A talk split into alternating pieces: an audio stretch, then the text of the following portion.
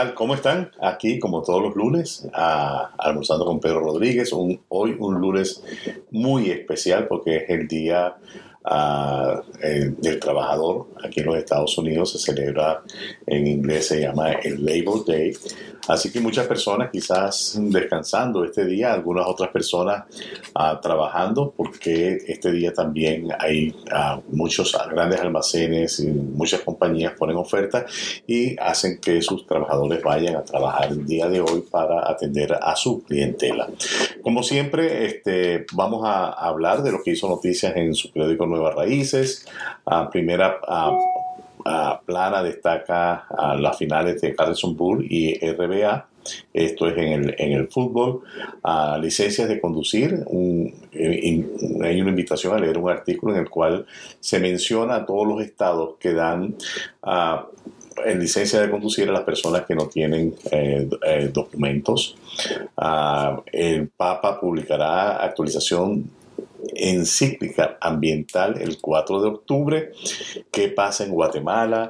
Frutas y verduras claves, una mejor salud, una menor inseguridad alimentaria, tipos de té que pueden ayudarle a depurar el hígado. Y en el pie de página hay algo bien importante que es una invitación a consumir productos locales, a comprar en los pequeños establecimientos locales. Esto es importantísimo y usted puede hacer una gran diferencia en la economía de su localidad, de su condado, de su ciudad, si usted dedica parte de sus recursos a comprar local, a comprar en el abasto de la esquina, a comprar en el supermercado que emplea a personas de, eh, su localidad, etcétera, etcétera. Piénselo realmente antes de usted hacer ah, una compra, antes de meterse sencillamente en el internet y hacer una compra en línea, qué opciones tengo de comprar este producto quizás al mismo precio, pero en la tienda local. Si no se hace esto, sencillamente las tiendas locales van a perecer, van a, morir, no van a poder eh, mantenerse en el mercado y eso va a contraer eh, la economía local. ¿Por qué? Porque esa pequeña empresa que está allí quizás emplea dos, tres o cuatro o hasta diez personas que pueden estar empleando que están en riesgo de perder su trabajo adentro podemos ver eh, un artículo muy interesante sobre la salud, vivir 120 años y con buena salud, el pelotazo económico que se viene. Esto, esto es realmente un tema de impacto porque usted se imagina que eh, aumentar el ciclo de vida va a aumentar también entonces la proporción, la, eh, vamos a llamar la población a nivel mundial. Este, obviamente que esto de aumentar el ciclo de vida va a ser más que todo en, los países eh, que están desarrollados, que tienen buenos niveles de eh, salud, ah, que tienen acceso a, comida sana, ah, que tienen acceso a todos los, beneficios de un país que está con una economía creciente, con oportunidades. Ahora bien, todo esto va a repercutir a nivel mundial porque más gente consumiendo por más largo tiempo, ¿verdad? Porque entonces vamos a aumentarlo, estamos hablando de quizás el aumento al, doble el ciclo de, de vida o casi el doble. Entonces, qué tanta eh, población el planeta va a poder soportar cuando estábamos diciendo en programas anteriores de que ya para el primero de agosto se había consumido lo que se tenía que haber consumido en un año en el planeta Tierra. Entonces, eh, es interesante porque para llegar a ese punto también tenemos que preocuparnos de qué manera nosotros podemos ah, cultivar más a criar más en el, en el, país, aumentar la producción de productos esenciales, tan esencial como puede ser la comida. Ah, un artículo interesante que investigadores encuentran por primera vez un gusano vivo en el cerebro de una mujer y esto es un artículo que se refiere a que cada vez está como más la posibilidad, la evidencia de que eh, algunas enfermedades, parásitos, virus pueden pasarse de los animales a los humanos. Este tipo de gusano que consiguieron es un gusano que típicamente eh, lo tienen las serpientes, un tipo de serpiente no venenosa en Australia, y ahora resulta que apareció en el cerebro de una mujer. Se piensa que este gusano tenía por lo menos dos meses viviendo allí. Información sobre Idalia, el, el poderoso huracán que castigó Florida, muy impactante. Vamos a tocar ese tema también en el programa con algunos comentarios. Pero es impactante ver de las casas solamente el techo en, algunas, en algunos sectores. Eh, hacía 125 años que ningún huracán pegaba en esta área de la, de la Florida, un área que tiene muchas reservas naturales y ah, eh, realmente causó un impacto bastante fuerte, no solamente en esa área, sino en toda la, costa del Golfo. Ah, más información sobre preocupación por los niveles de agua en, el río Shenandoah. En la última década esto ha estado bajando. Y cuando vemos el Richmond, que circula con el Nuevas Raíces, ah, información de primera plana, escuela secundaria de uh, fue cerrada debido a peleas entre estudiantes. Bien seria esta situación. El gobernador uh, Glenn Youngkin, trabajando en el presupuesto, ah, va a hacer una sesión especial para ver si se aprueban estas enmiendas al presupuesto. Casos de COVID-19 vuelve a ser noticia. Eh, ha aumentado las hospitalizaciones en Virginia, así que hay que estar muy pendiente. Por otra parte, la ah, ciudad de Richmond va a estar regalando a sus ciudadanos cajas fuertes para armas. Esto va a ser gratis en la ciudad de Richmond. Eh, usted puede llamar al 804-516-0451, 804-516-0451 para obtener mayor información. Esto obviamente pues, es una buena iniciativa para tratar de mantener las armas fuera del alcance de los niños o de los adolescentes. Tener estas cajas fuertes para eh, proteger a los demás es una buena medida. Ah, también una noticia muy penosa que aumenta el abandono de mascotas en, en, la ciudad. Eso, eso es realmente bien doloroso. Las personas pues están abandonando a sus mascotas. Eh, vamos a, a, continuar hablando un poco de... Eh, hoy es un día definitivamente de celebración, el Día del Trabajo en los Estados Unidos. En, en, algunos otros países se celebra el primero de mayo, pero aquí en los Estados Unidos se celebra el primer lunes del mes de septiembre. ¿Desde cuándo es esta celebración en los Estados Unidos?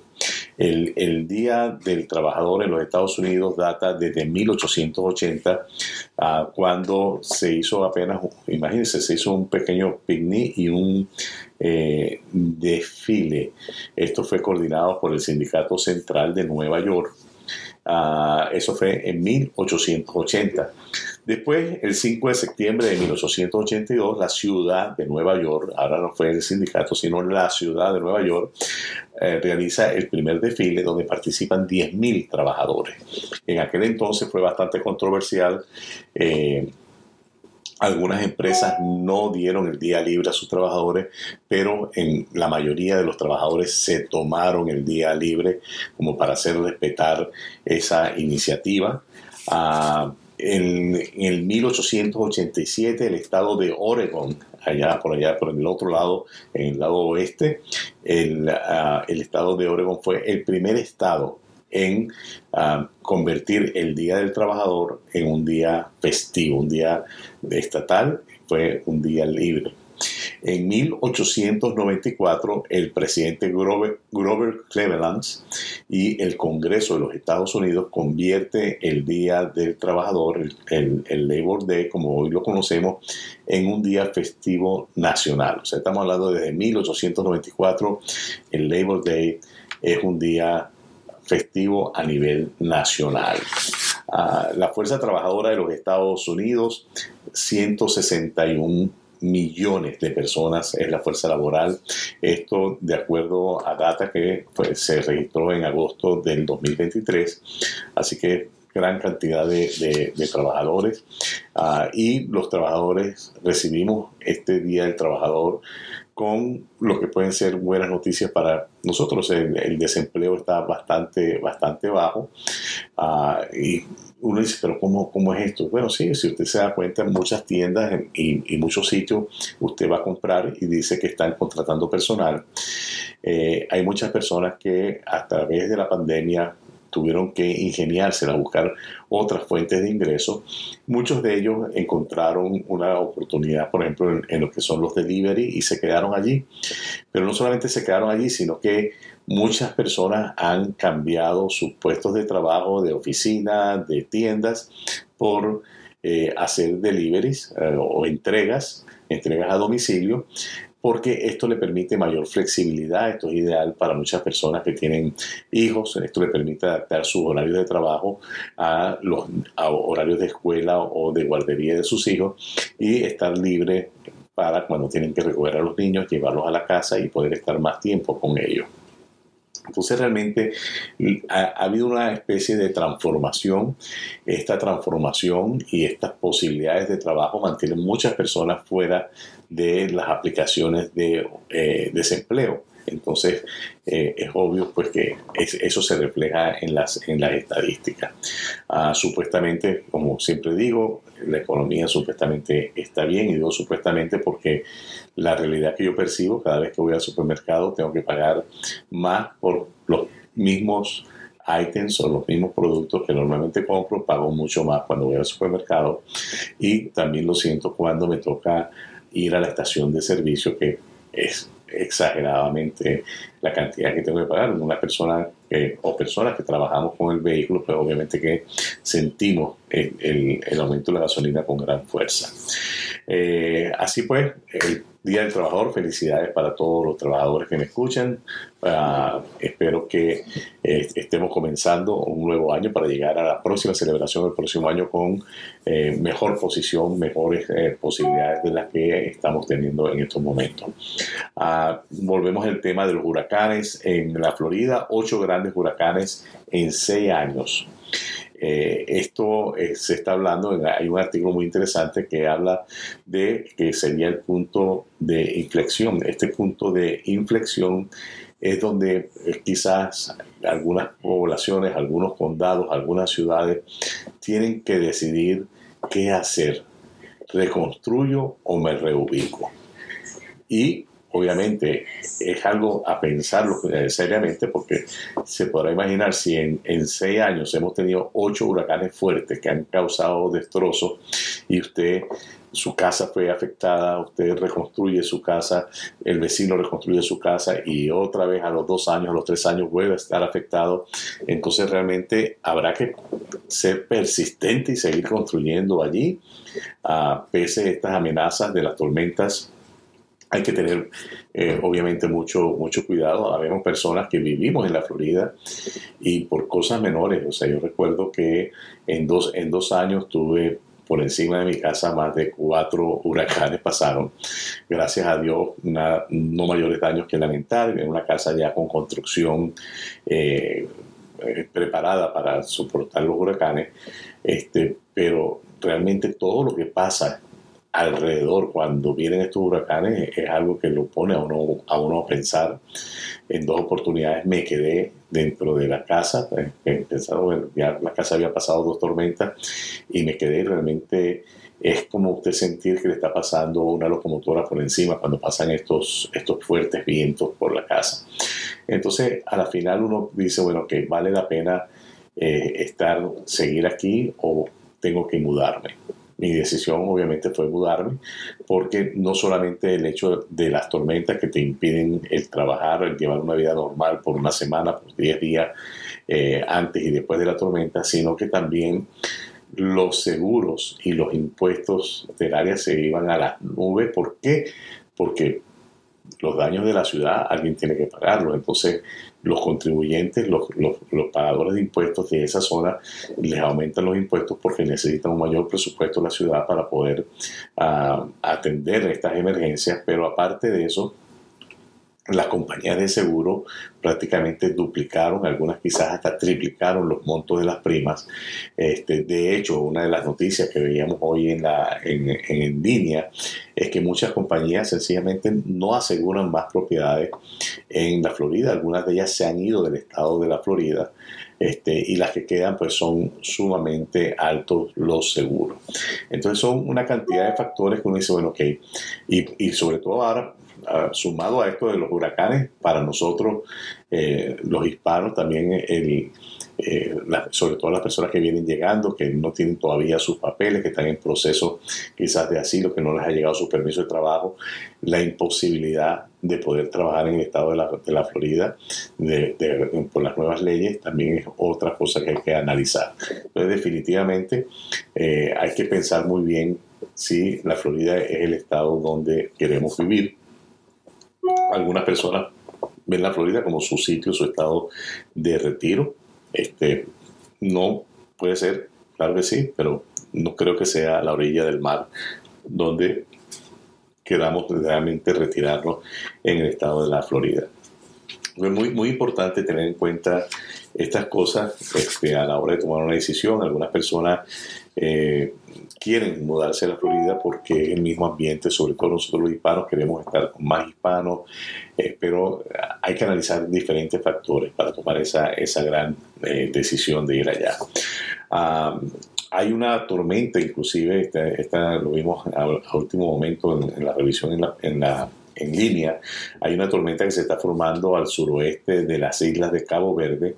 Eso es allá, por allá por el África, que es donde se forman la mayoría de las tormentas. Y esta eh, tiene un gran potencial de ir cobrando fuerza en su cruce por el Atlántico y tiene un gran potencial de afectar las islas del Caribe y eventualmente podría llegar a la, a la, Florida. Estamos más o menos en la mitad de la temporada de huracanes.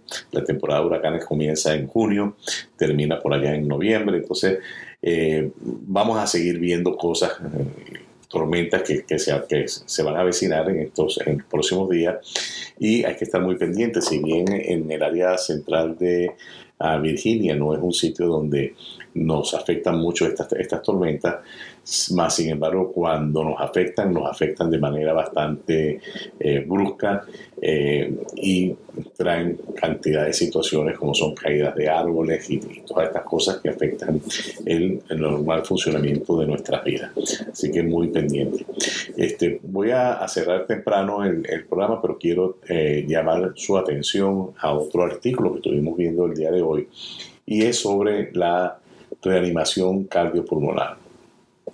La reanimación cardiopulmonar, conocida también como CPR, sus siglas en inglés, es algo muy importante eh, saberlo Usted puede buscar información con el Departamento de Bomberos, eh, usted puede buscar información en el Internet para ver qué instituciones, la Cruz Roja, por ejemplo, es una de las instituciones que ofrece este tipo de cursos. Eh, ¿Y por qué es importante esto? Esto es importante porque usted pudiera hacer la diferencia entre la vida y la muerte para una persona que inesperadamente eh, sufra un ataque cardíaco, un arresto cardíaco, y si usted está capacitado para hacerlo.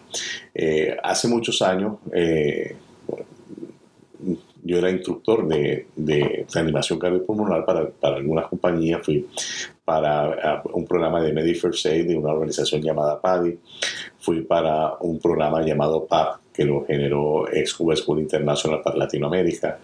Y también para lo que llamaban aquí en los Estados Unidos la, la Cruz Verde. Este, como instructor preparaba instructores para desempeñarse en esto. Y una de las cosas que yo les decía a estos nuevos instructores era que comenzaran eh, a dar eh, charlas en las escuelas y ofrecer gratuitamente estos entrenamientos para eh, adolescentes, que los adolescentes aprendieran en sus escuelas las técnicas de reanimación cardiopulmonar y que una vez que estos niños aprendían sus técnicas de reanimación, llegaran a sus casas y le dijeran a sus padres, papá, mamá, hoy aprendí cómo puedo salvarte la vida si sufres un ataque cardíaco o un arresto cardíaco. Y eso pondría a pensar a los padres, bueno, y yo podría hacer lo mismo con mi hijo si le llega a pasar algo. Entonces es una cuestión de concientización, de estar pendiente de que realmente es algo que debemos aprender, debemos conocer. A muchas personas cuando alguien cae con, un ataque cardíaco eh, en, un sitio público, eh, tienen inclusive miedo de romper un cristal que en, muchos centros comerciales, en muchos edificios hay una cajitas guardadas en una caja con un cristal que se puede romper fácilmente y estos son desfibradores que se pueden utilizar para electrónicamente estimular el, corazón. Ah, y quiero decirle que estos equipos son eh, completamente guían a la persona, pues a la persona que va a dar la asistencia lo guían dónde debe poner el parche, dónde no lo debe poner, en qué momento debe apretar el botón para eh, dar electricidad, son de, fácil uso. Más sin embargo, mi recomendación es busque información, así como buscamos información de dónde podemos conseguir un producto, busque información sobre la reanimación cardiopulmonar en sus siglas en inglés CPR y aprenda. Esto es, puede ser un entrenamiento de dos horas nada más, haciendo prácticas con, con, un maniquí. Uh, y puede, como le digo, puede, usted puede ser la diferencia entre la vida y la muerte para una persona. Uh, que usted pueda asistir. No me queda más que invitarles para el próximo lunes cuando estaremos aquí nuevamente almorzando con Pedro Rodríguez. Gracias.